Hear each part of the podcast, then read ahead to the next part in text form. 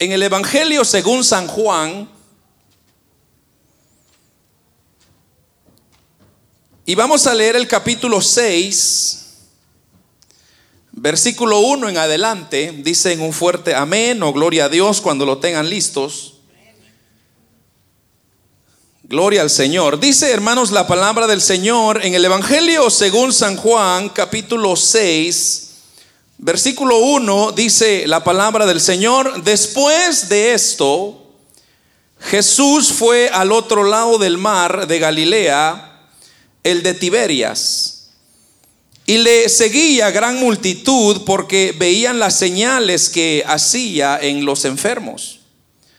Y entonces subió Jesús a un monte y se sentó ahí con sus discípulos. Y estando cerca la Pascua, la fiesta de los judíos, cuando alzó Jesús los ojos y vio que había venido a él gran multitud, le dijo a Felipe, ¿de dónde compramos pan para que coman estos? Pero esto decía para probarle, porque él sabía lo que había de hacer. Felipe le respondió, 200 denarios de pan no bastarían para que cada uno de ellos tomase un poco. Uno de sus discípulos, Andrés, hermano de Simón, Pedro, le dijo, aquí está un muchacho que tiene cinco panes de cebada y dos pececillos. Mas, ¿qué es esto para tantos? Entonces Jesús le dijo, haced recostar a la gente. Y había mucha hierba en aquel lugar y se acostaron como el número de cinco mil varones. Y tomó Jesús aquellos panes y habiendo dado gracias, los partió entre los discípulos y los discípulos entre los que estaban recostados. Y asimismo de los peces cuanto querían. Y cuando se hubieron saciado, dijo a sus discípulos, recoged los pedazos que sobraron para que no se pierda nada. Y recogieron pues y llenaron doce cestas de pedazos que de los cinco panes de cebada sobraron y los que habían comido. Aquellos hombres entonces, viendo la señal que Jesús había hecho, dijeron, este verdaderamente es el profeta que había de venir al mundo. Amén. Eh, amados hermanos, eh, Quiero, eh, quiero decirles que, bueno, quiero contarles un poco antes que el proceso que uno toma muchas veces para preparar un mensaje no es en realidad lo que a mí se me viene, lo que a mí se me ocurre, porque a uno se le pueden ocurrir un montón de cosas. Pero yo le estaba pidiendo al Señor, ¿qué quieres hablar este fin de semana? O sea, para el día de hoy. Y esa es la batalla siempre de todos los días para un, predicador, porque, como repito, uno no puede, hermano, solamente ingeniársela y decir, bueno, voy a poner el dedo en la Biblia y donde caiga, ahí voy a predicar. No funciona así. Pero lo especial de este mensaje que quiero compartir con ustedes el día de hoy es que yo estaba pidiéndole al Señor, Señor, ayúdame, dame la palabra, dame lo que quieres hablar. Y hermanos, eh, lo único que yo sentí es que el Señor me estaba mandando a leer este capítulo que acabamos de leer. Y yo decía, ah, bueno, entonces yo creo que por aquí es donde Dios quiere hablarnos. Pero, hermanos, eh, no tenía nada centrado, digamos, como para decir, bueno, aquí vamos a, a predicar. Simplemente el Señor nos despertó uno de estos días como a las dos de la mañana. Estuvimos orando y el Señor me dio de una vez el tema y me dio de una vez los puntos que quería compartir con ustedes a las 2 de la mañana. Así que para que usted vea, hermanos, que nuestro anhelo y deseo es siempre darles a ustedes la palabra, lo que Dios quiere hablarnos a cada uno de nosotros. Pero esta historia, hermanos, es una historia fascinante, es una de mis favoritas, porque no es una historia inventada, no es una parábola como a veces Cristo suele decir, sino que este fue un acontecimiento real que, hermanos, muchos testigos estuvieron ahí presentes y vieron este gran milagro de la multiplicación. Entonces, debatiendo en eso, el Señor ponía en mi corazón ponerle un tema como, como lo que le voy a decir. No sé si le va, le va a agarrar gracia a usted. Pero el tema se llama ¿Qué hay en tu lonchera?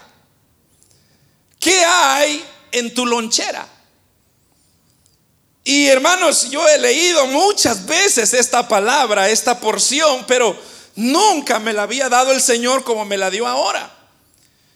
Entonces, obviamente, ya, ya todos saben que es una lonchera, ¿verdad? ¿Alguien que no sabe que es una lonchera por acá? Lunchbox, lunch bag en inglés. Es que como que a veces cuando uno viene a Canadá como que se le olvida el español, ¿verdad, hermano? ¿Qué es una lonchera? Decía yo. ¿Por qué una lonchera? Porque en la lonchera, usted sabe pues que cuando usted va al trabajo, usted prepara de antemano qué es lo que va a comer mañana. Entonces, eh, en la lonchera usted la, prepara, la lista, y el día que no tiene una lonchera, usted sufre porque tiene que comer de la calle o de lo que va a encontrar. Pero después le explico a qué me refiero con este tema. La historia, hermanos, de, de la alimentación de los cinco mil es la cuarta señal que el Evangelio de Juan nos muestra y usted sabe que todo el Evangelio de Juan, el propósito de Juan es demostrar que Jesús era el Mesías, el verdadero Hijo de Dios. Y el apóstol Juan, hermanos, tenía una peculiaridad que él no anotó todos los acontecimientos que Jesús hizo, todos los milagros que Jesús hizo, sino que él fue exclusivo en anotar solamente siete. Siete historias que son fascinantes en la vida de Jesús, pero su propósito era que él quedara bien en claro en su libro demostrar quién era verdaderamente el Mesías, el Hijo de Dios, como lo vamos a ver en un momento. Ahora, lo, lo otro más interesante de esto es que esta es la única, el único milagro que se registra en todos los cuatro evangelios. Es el único milagro, usted lo va a encontrar en Mateo, lo va a encontrar en Marcos, lo va a encontrar en Lucas y lo va a encontrar en Juan. Los cuatro evangelios hablan de esta fascinante historia. Ahora, su relato, todo lo que el apóstol Juan quiere dejar en claro, es dos aspectos bien importantes. Y es la importancia, hermanos, de, de demostrar cómo el poder de Cristo es tan creativo. Es, hermanos, como Cristo con claridad, con sinceridad, con aquella transparencia, demostrar cómo, hermanos, aquellos que pueden confiar en Él, no les puede ir mal porque Dios siempre con su creatividad puede siempre beneficiar a aquellos que confían en Él.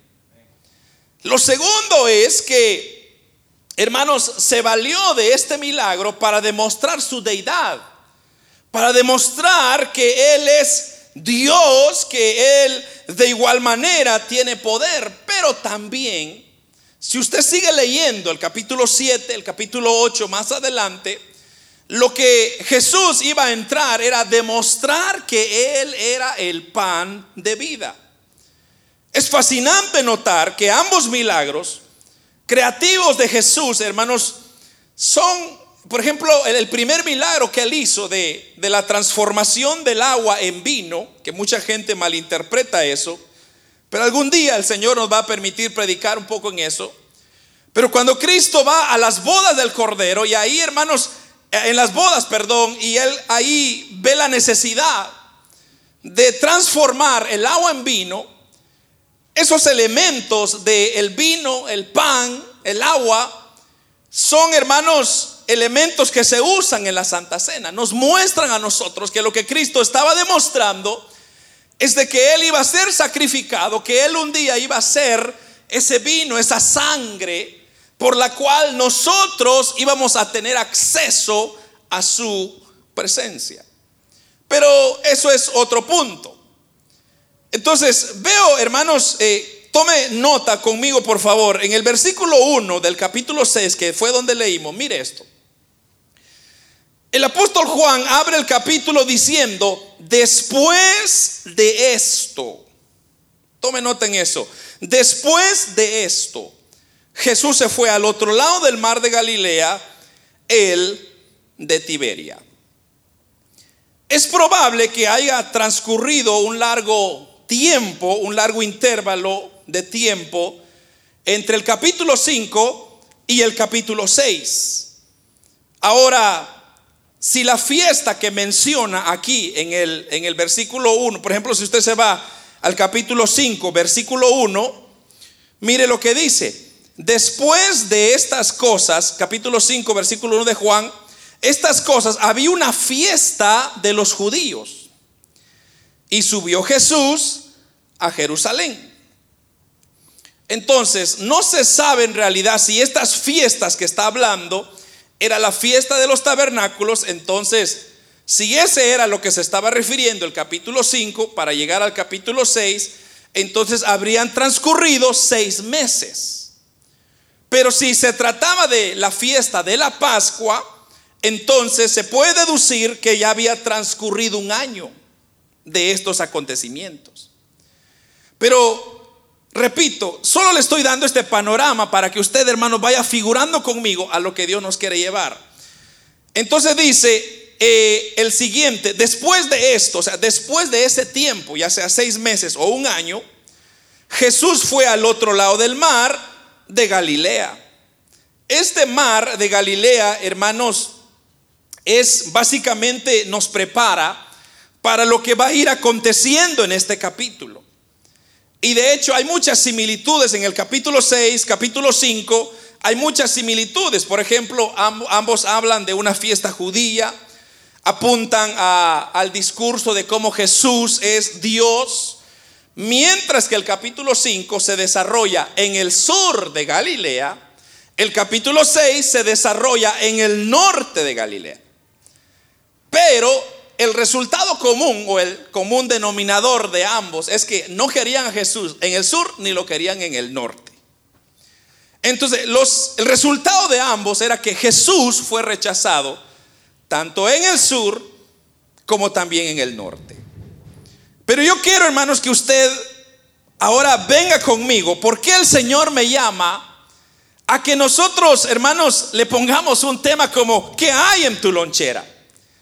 Y es que cuando vemos este capítulo 6, muchas veces nosotros predicamos sobre el milagro de la multiplicación. Y eso es maravilloso.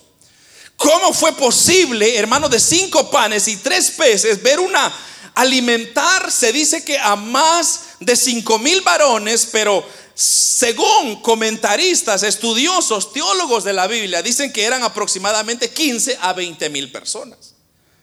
Si eran latinos, vamos a decir que eran 20 mil. Porque donde están los latinos, hermano, se multiplican las cosas. Entonces vamos a decir que eran 20 mil personas. Entonces muchos mensajes o muchos mm, predicadores nos concentramos en predicar en ese milagro, cómo ocurrió, cómo, cómo Cristo pudo alimentar a 20 mil personas en un instante. Pero lo que el Señor me estaba dando, hermanos, no era el enfoque de la multiplicación, sino el enfoque del versículo 9. Y aquí es donde nos vamos a concentrar todo el tiempo. Mire, el versículo 9 dice, aquí está un muchacho que tiene cinco panes de cebada y dos pececillos. Más ¿qué es esto para tantos? Aquí, aquí me llevaba el Señor constantemente. Yo decía, ¿qué hay en tu lonchera? ¿Qué hay en tu lonchera? Entonces, cuando yo miraba este muchacho, porque repito, casi todos escapan ese versículo, porque estamos interesados en cómo es que Dios opera, cómo es que Dios da gracias al Padre, cómo es que Dios, hermanos, hace un milagro maravilloso, vemos cómo Jesús, hermanos, demuestra su autoridad, su poder, y no cabe duda que ahí queden claro que Él es Dios. Pero dentro de todas esta multitud había un muchacho. Y este muchacho, hermanos, era una persona más, no era nadie especial, pero que este muchacho, vamos a, imaginarnos, porque quiero que usted se imagine conmigo un poco, de que este muchacho tal vez el día anterior pensó y dijo, bueno, la verdad es de que hemos estado escuchando sobre Jesús, la verdad es de que es muy interesante lo que Jesús nos está enseñando, no habíamos escuchado a nadie antes. Quizá él ya había sido testigo de algo que Dios había dicho que Jesús había hecho, de algún milagro quizá. Pero viene él y prepara su lonchera. Obviamente en aquel tiempo usted me va a decir, hermano, pero ahí no habían loncheras en aquel entonces. Y es que la referencia a la lonchera no, no es que usted se figure la lonchera literalmente. Pero quizá no había una lonchera de plástico, de cuero, como usted la, quiere asimilar, pero había una preparación, había una bolsa, había un elemento en la cual él se imaginó y dijo, bueno, tengo, algo, tengo que comer, tengo que participar de algo. Y hermano, ¿cómo es posible que de 20 mil personas solo un muchacho llevó la lonchera? Ahora, lo curioso de todo esto es de que mucha gente había visto cómo Jesús había proveído para, para la humanidad. Él, él sabanaba a los enfermos, él, hermanos, daba vista a los ciegos, levantaba a los caídos.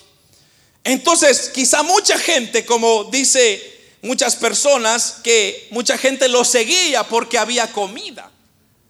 Y eso es una peculiaridad del hombre, que donde hay comida, como que ahí está la gente, hermano. A mí me han dicho muchas veces, hermano, haga comida porque ahí va a llegar la gente. Pero hermano, eso está bien, eso es bueno, hay que dar comida, pero la comida que yo necesito, hermanos, que usted necesita más, es la comida espiritual, es la comida del cielo, la comida que puede transformar su alma y prepararlo para una eternidad. Porque la comida humana, física, esa usted la va a conseguir y yo la voy a conseguir de una forma u otra. Si no, mire los cachetitos que anda. No ha dejado de comer. Pero vamos al punto de que aquel muchacho se preparó y pensó y dijo, no sé cómo va a ser mañana, quizá va a ser un día largo, quizá va a ser un día corto, pero yo voy a llevar la lonchera. Voy a preparar la lonchera. Entonces, el primer punto que el Señor me daba es, encuentra tu lonchera. Aleluya. ¿Dónde está su lonchera? ¿Dónde la tiene guardada? Porque somos buenos para eso, hermano. Vamos a, una tienda. Ay, qué bonita lonchera. La, y, si usted abre el closet, tiene un mil loncheras ahí. Pero no la usa. Entonces, encuentra tu lonchera. El punto es esto, de que lo que Dios, o lo que tú das a Dios, lo que tú das a Dios, Él ya te lo había dado antes. Lo que tú le vas a dar a Dios, Dios ya te lo había dado antes. En otras palabras, la lonchera, hermanos, es una referencia, una idea para que no se le olvide de que Dios ha puesto en usted algo especial, un don especial, un talento especial.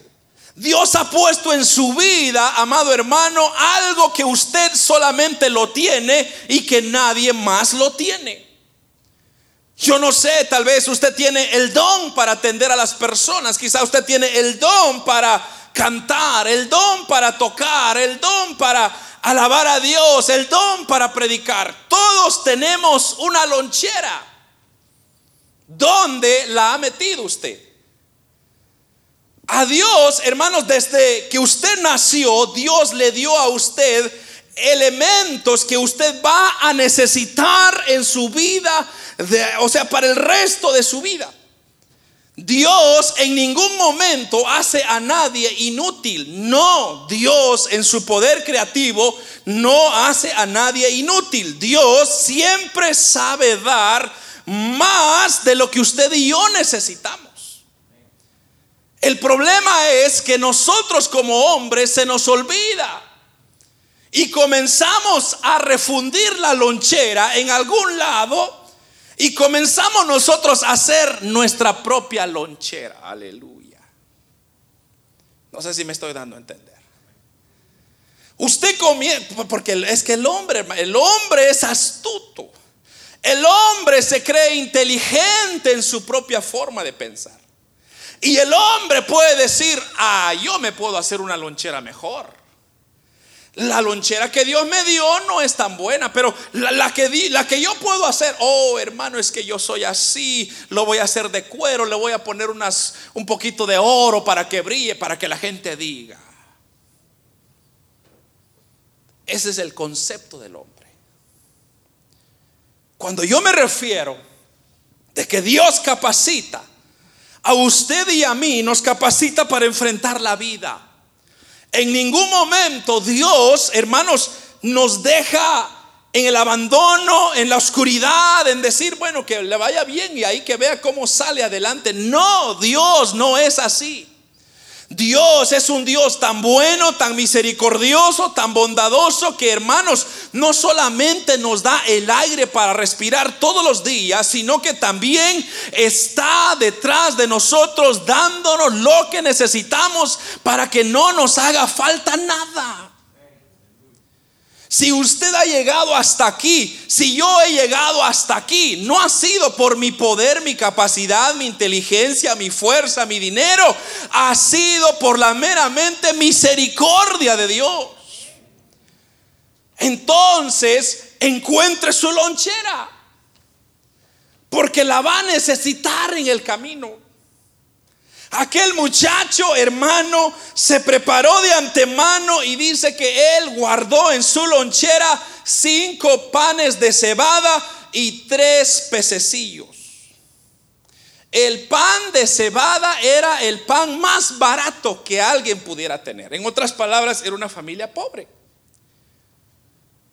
Cuando él, hermanos, se preparó y dijo, bueno, Dios me ha bendecido con algo. Me voy a preparar porque mañana vamos a ir a escuchar a Jesús. Y yo no sé por dónde nos va a llevar, pero yo de todas formas tengo que alistarme por si, por si algo pasa. Entonces, lo que Dios o lo que tú das a Dios, Él ya te lo había dado antes.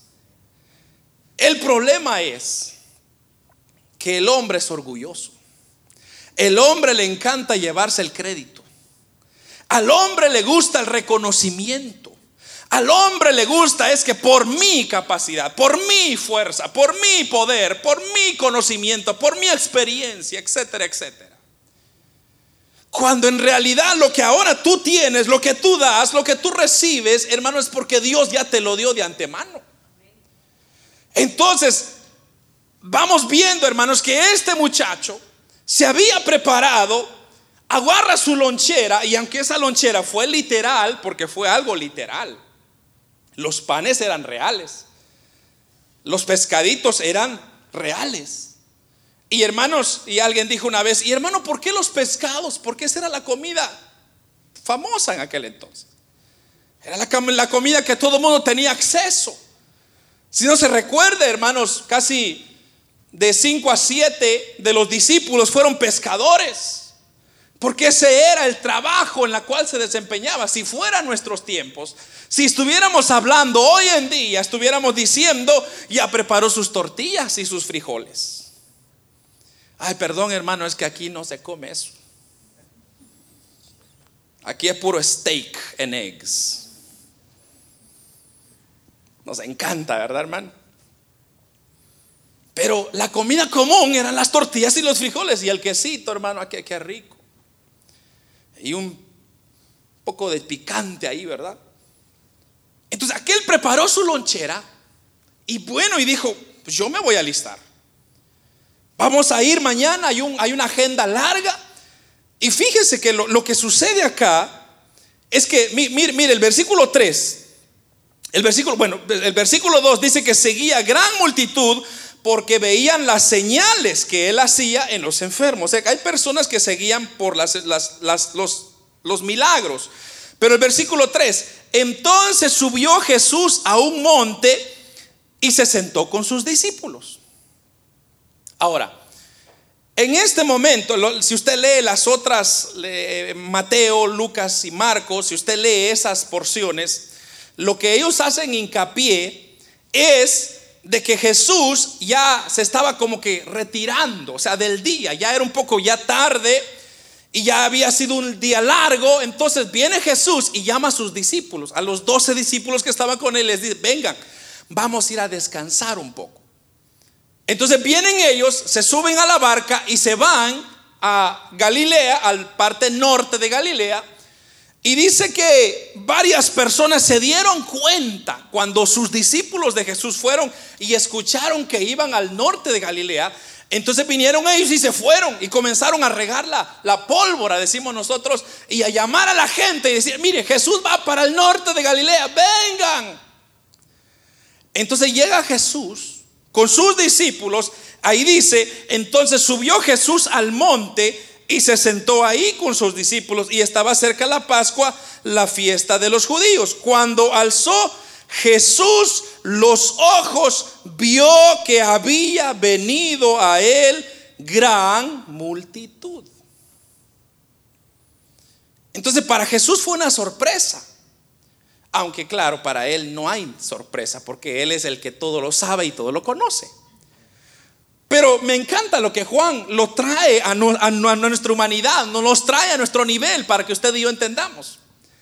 Entonces viene Jesús, se sienta con sus discípulos y ya, ya como Jesús, algo que me fascinaba de Jesús es que siempre sabía consentir a sus discípulos. Sabía cuidar de ellos, darles la atención, darles, hermano, y ahí podemos hablar tanto. Hay muchos principios que Jesús nos muestra a la luz de eso. Pero entonces, ¿qué sucede? Cuando Jesús levanta la mira, viene, hermanos, el gentío. Como 20 mil personas venían.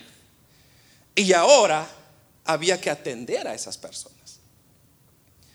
En los otros evangelios dice Dicen, eh, eh, por ejemplo, hay varios discípulos que se hacían la pregunta, bueno, Jesús ya, ya, ya se hace tarde, ya hay necesidad de comer, porque siempre hay personas que solo piensan en la comida, hermano. Hay personas que, ¿a qué hora es el desayuno, hermano? Ya, ya la hora del almuerzo, ¿a qué hora vamos a cenar? Y así pasan.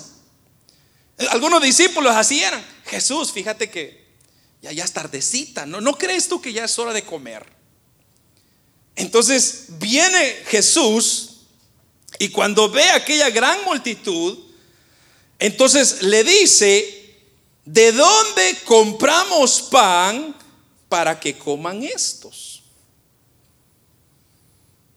Pero esto le decía, dice, para probarle, porque sabía lo que había de hacer. Y hermanos, y esta pregunta se lo hizo Jesús a Felipe. Ahora Felipe, hermanos, era un discípulo muy curioso. Porque Felipe era aquel discípulo servidor, atento.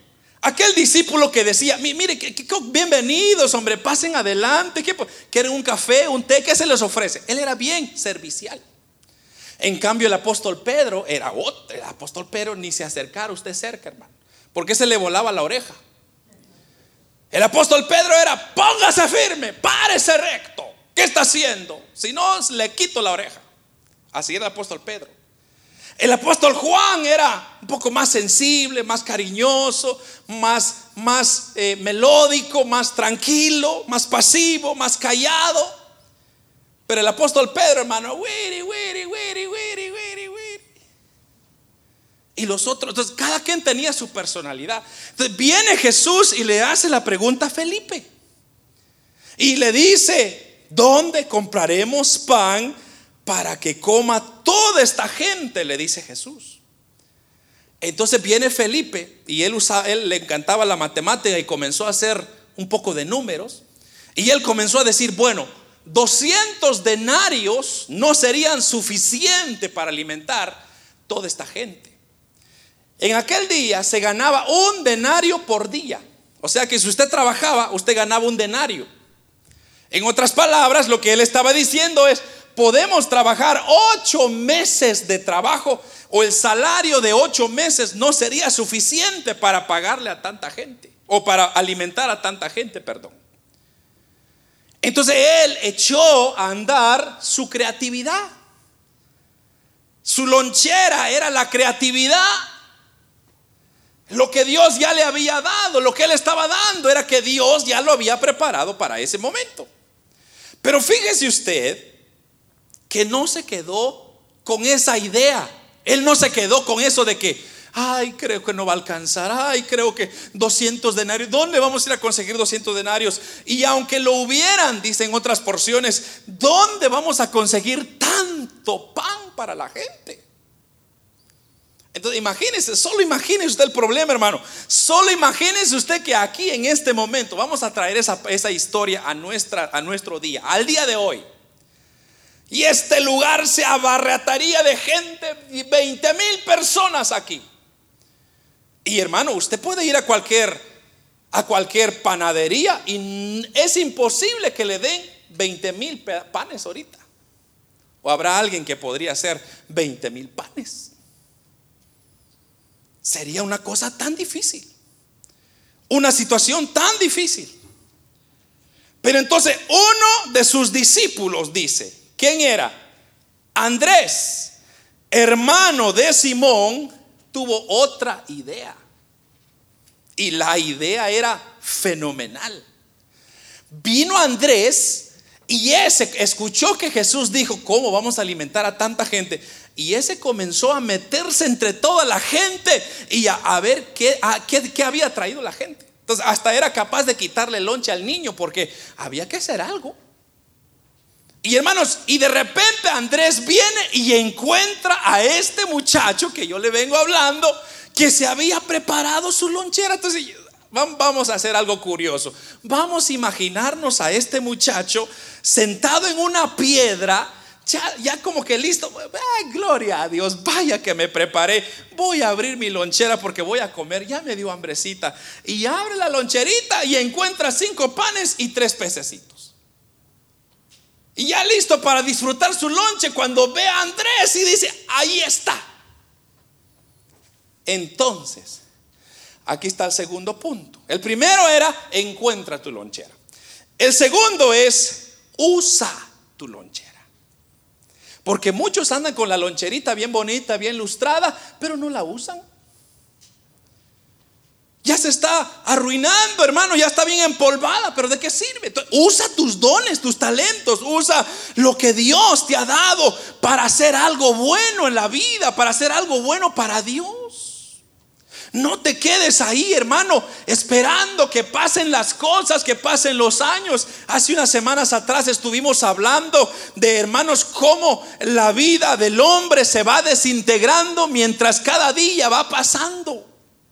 Usted cada día que va dejando, hermano, no se está haciendo más joven, se está haciendo más anciano, más menos de fuerza. Y usted, ¿para qué va a servir a Dios cuando ya no tiene fuerza, cuando ya está en un hospital, cuando ya, ya, hermanos, básicamente no tiene nada que dar? Hoy es el tiempo, ahora que se puede levantar temprano, ahora que puede hablar, ahora puede, puede usar sus cuerdas vocales, ahora que puede usar su, conocimiento, sus pensamientos. Este es el día de usar su lonchera. Este, mire este principio. En sus manos o en tus manos se pierden las cosas. Pero en las manos de Jesús se multiplica. Aleluya. Aquel muchacho aparentemente perdió su lonche porque era de él, se lo quitaron. Pero ese que se perdió al hombre, al muchacho, en las manos de Jesús, llegó a alimentar a muchas personas. Entonces, este muchacho viene y Yo no creo que Andrés era como, vaya que no lo encontró Pedro, ¿verdad, hermano? Porque Pedro quizás lo había amenazado. Pedro, dame esa lonchera o te, o te hago algo, ¿eh? Ese es el carácter de Pedro. Pero Pedro, pero no fue, gracias, no fue Pedro, fue Andrés. Entonces Andrés era un poco más cortés. Entonces le hizo, mira muchacho, fíjate que Jesús está, eh, estamos viendo cómo, colectó, cómo colectamos pan para alimentar a tanta gente. ¿Qué crees que me puedes prestar tu lonchera? Entonces viene aquel y dice, úsalo. Pues para eso lo traje. Pues si hay que partir esos cinco panes para alimentar a todos, ahí está. Entonces, lo que tú aparentemente ya perdiste, lo que está sucediendo es que en el reino de los cielos se está multiplicando. Entonces, tu trabajo, tu esfuerzo, todo lo que tú estás invirtiendo en la obra de Dios, como que se estuviera perdiendo. Porque así dice mucha gente, mire, no se mete en las iglesias, ¿para qué va a perder su tiempo? Vaya a la iglesia cuando sea viejito. No, cuando sea viejito ya retírese. Váyase a una playa y vea el caer del sol, porque ya, hermanos, solo queda esperar y cantarle más allá del sol. Ahora que usted está con fuerza, con capacidad, ahora es el día de poder decirle a Dios, úsame Señor, aquí estoy, ¿para qué soy bueno? Entonces encuentra tu lonchera, ahora úsala.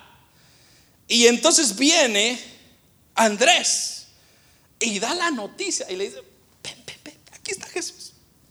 Jesús le dice, aquí está un muchacho pero fíjate que este muchacho, dice el versículo 9, aquí está un muchacho.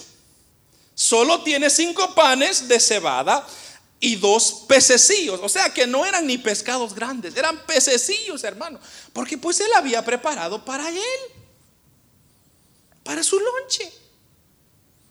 Entonces dice, más, mire esto, más, ¿qué es esto para tantos? O sea, él se hace la interrogatoria. Entonces, mire, versículo 10. Entonces Jesús dijo, hacer recostar a la gente y había mucha hierba en aquel lugar. Y se recostaron con el número de cinco mil varones. Y, y, tomó Jesús aquellos panes y habiendo dado gracias a él, los repartió entre los discípulos y los discípulos entre los que estaban recostados y asimismo de los peces, cuanto ellos querían. El último punto que el Señor me daba, primer punto era encuentra. Segundo era usa. Y tercero era abre tu lonchera.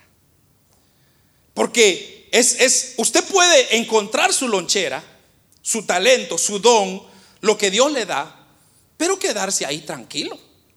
Quedarse ahí sin... Yo sé que Dios me ama, yo sé que Dios murió en la cruz por mí, gloria a Dios por eso, pero aquí estoy, aquí estoy hermano, no se preocupe, no pasa nada, yo no molesto a nadie, nadie me molesta a mí. ¿De qué sirve estar así? Si aquel muchacho se hubiera quedado con su lonchera escondida, imagínese usted, ¿usted cree que Andrés lo hubiera descubierto?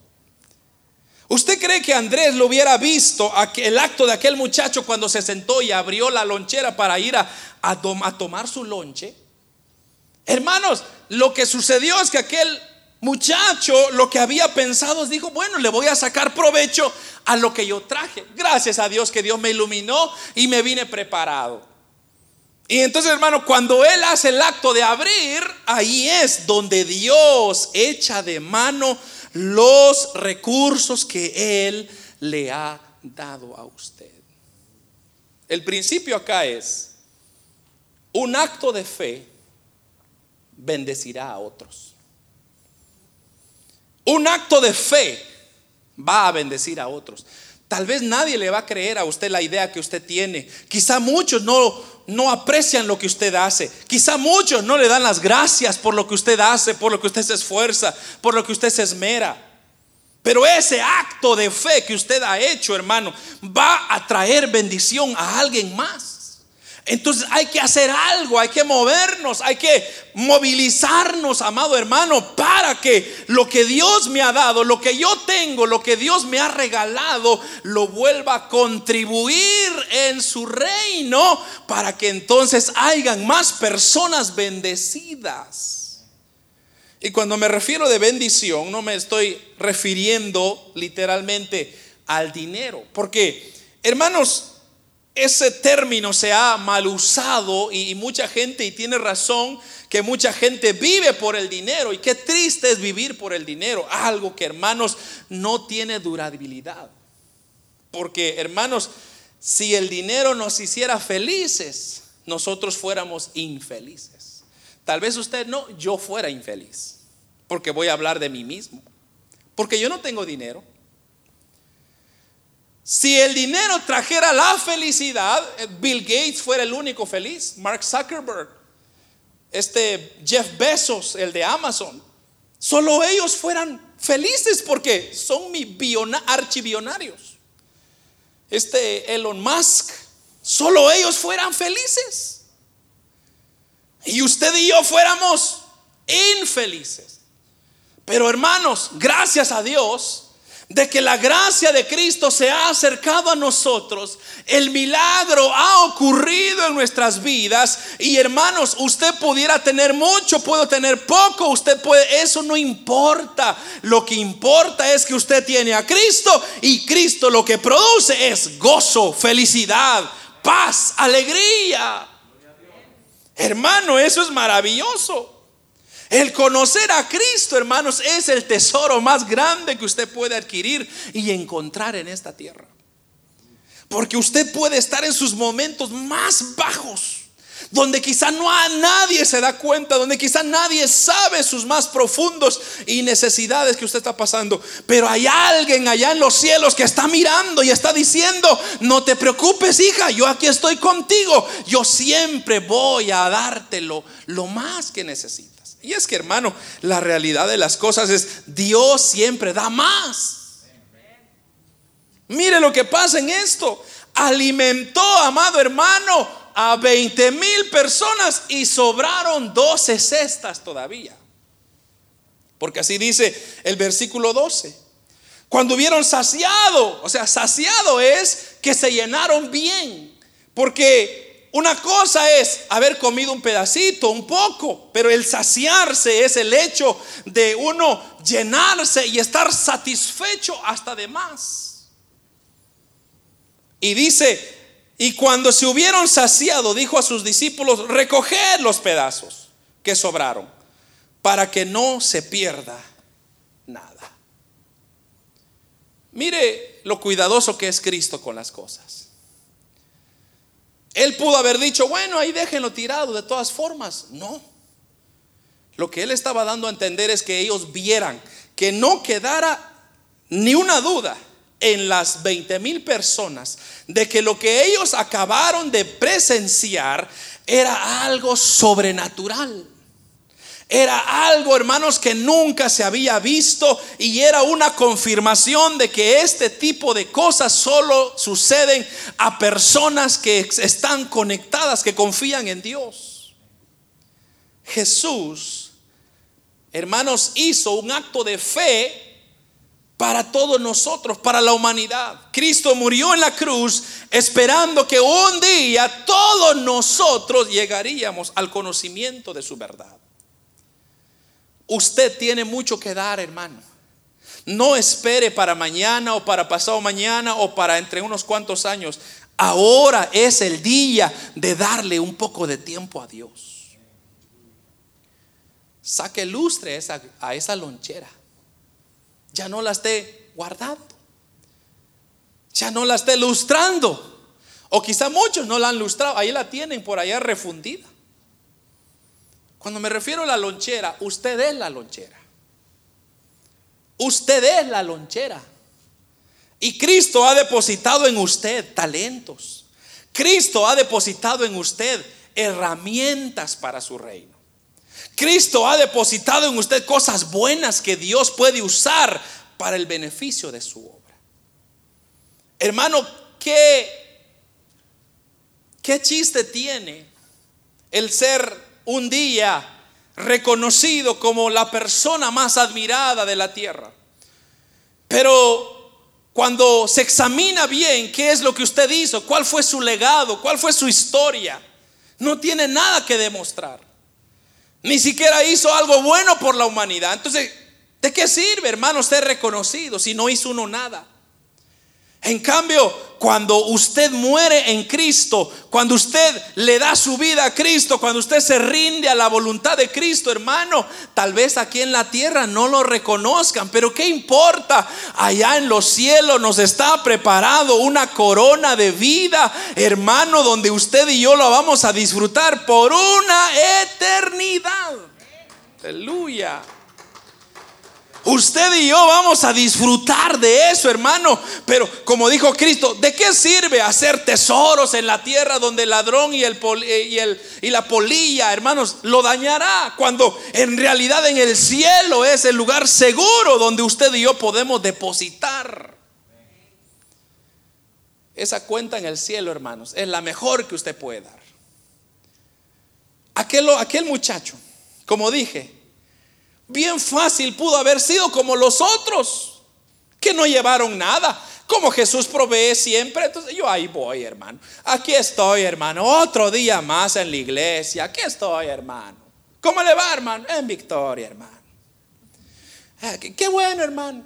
¿Cómo está todo por ahí? Ay, bien, hermano. Y el cheque, hermano, y el bolsillo, ah, bendecido. Pero ¿de qué sirve si si su vida espiritual se está muriendo? Usted lo que necesita es llenarse de Dios, vivir para Dios. Hermanos, caminar en Dios, en las promesas de Dios. Me encanta lo que dice, hermanos Gálatas. Ya con esto voy a ir terminando, pero Gálatas 5:22 es un versículo que usted debe de, de guardárselo, de atesorarlo porque esto me encanta, que dice, más el fruto. Mire esto. Más el fruto del Espíritu es amor, es gozo, es paz, es paciencia, es benignidad, es bondad es fe, es mansedumbre, es templanza. Y mire esto, y contra tales, dice el apóstol Pablo, no hay ley. Lo que él está diciendo ahí es que estos frutos ocurren cuando usted tiene a Cristo en su corazón. Entonces, porque mire hermano, esto es interesante. El mundo en que estamos ahorita se está terminando. Justamente ayer, no sé si ustedes lo vieron, a mí me encantan mucho los documentales. Y ayer estaban dando una, un episodio de, creo que se llama eh, W5, W5. Es una investigación que ellos hacen. Y ellos estaban investigando sobre, sobre el calentamiento global. Y, y ellos estaban diciendo que el calentamiento global es un problema que mucha gente ha estado ignorando. Y que ahorita, así como al nivel que va, o sea, el descuido que se le ha dado a la naturaleza, según dicen ellos que para el 2030 ya no va a haber tierra. Entonces, mire, mire esto interesante, mire esto. Entonces, mucha gente está preocupada, pero mucha gente lo que está haciendo es buscando una escapatoria. Entonces mucha gente dice, como ya nos están diciendo de que la tierra se va a acabar, entonces colonicemos la, la luna, Marte.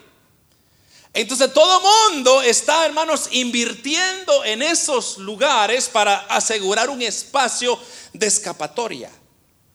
Pero lo que decía este documental era de que hay un señor que es el, creo que es el, gerente, no sé qué, el presidente del Banco de Canadá, que es el que firma los cheques que salen de la cuenta de Canadá.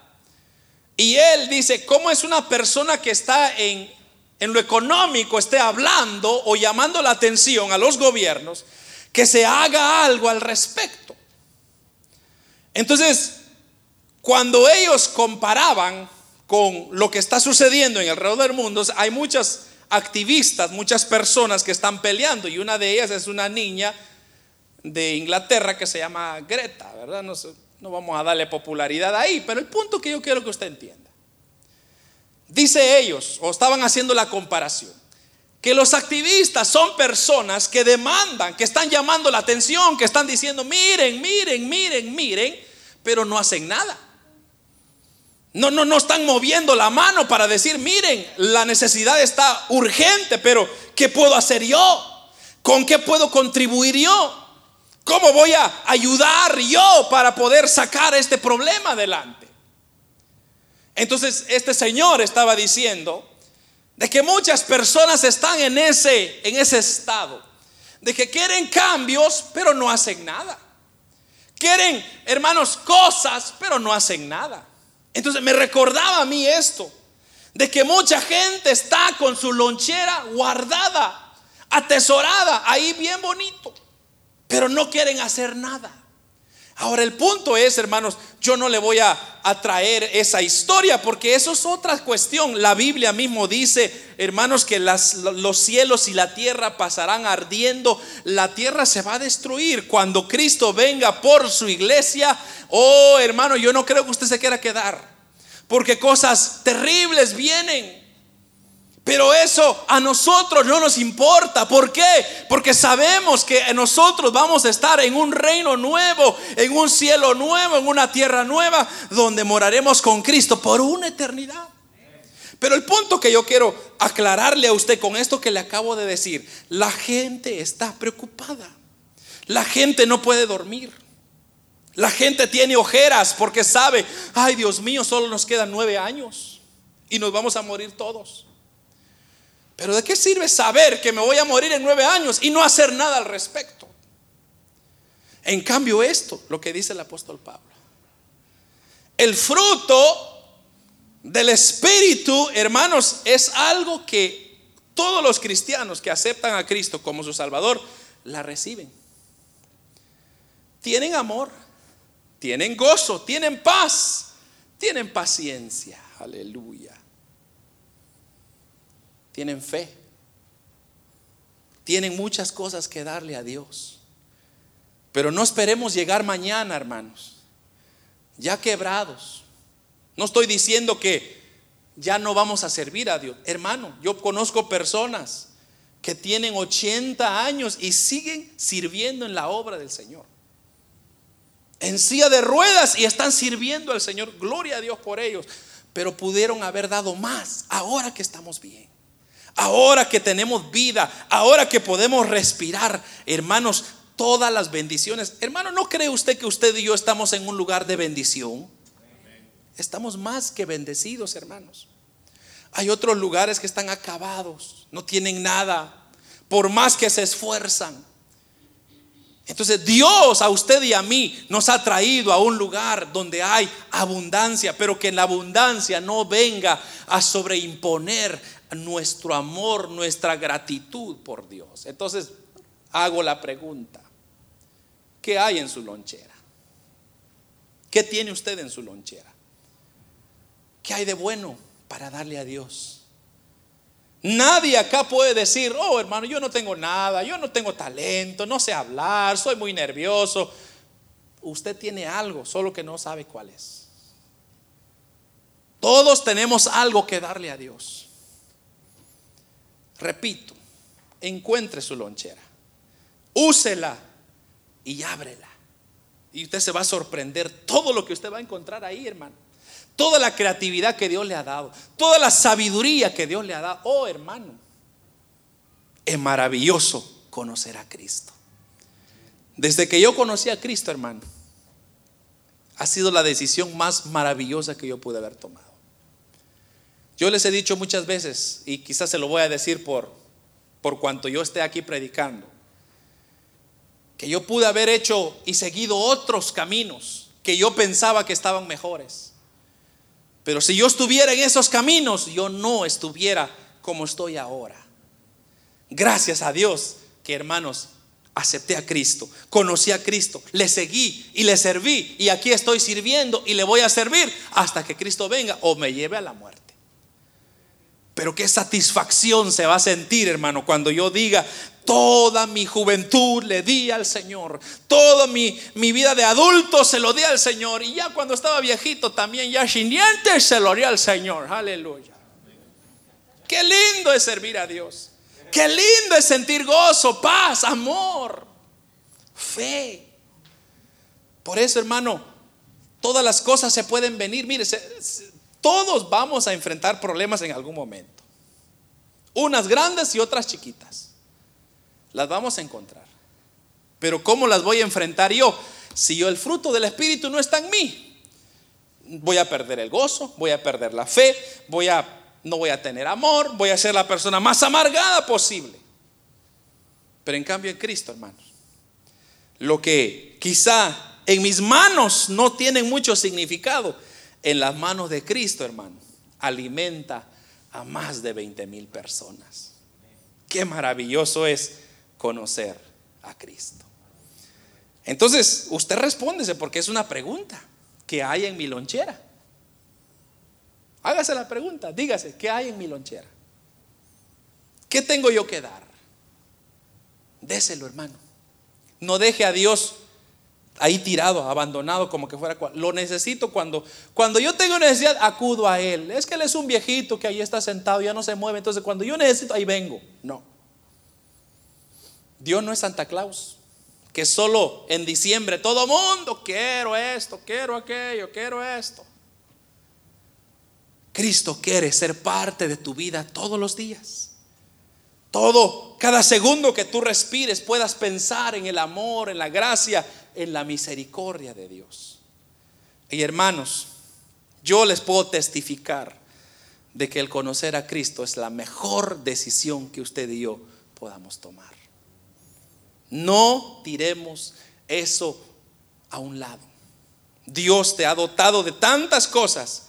Solo encuéntrala, acéptela, ábrela, úsela y verás cómo tu vida servirá de inspiración Amén y amén. Vamos a orar. Padre que estás en el cielo.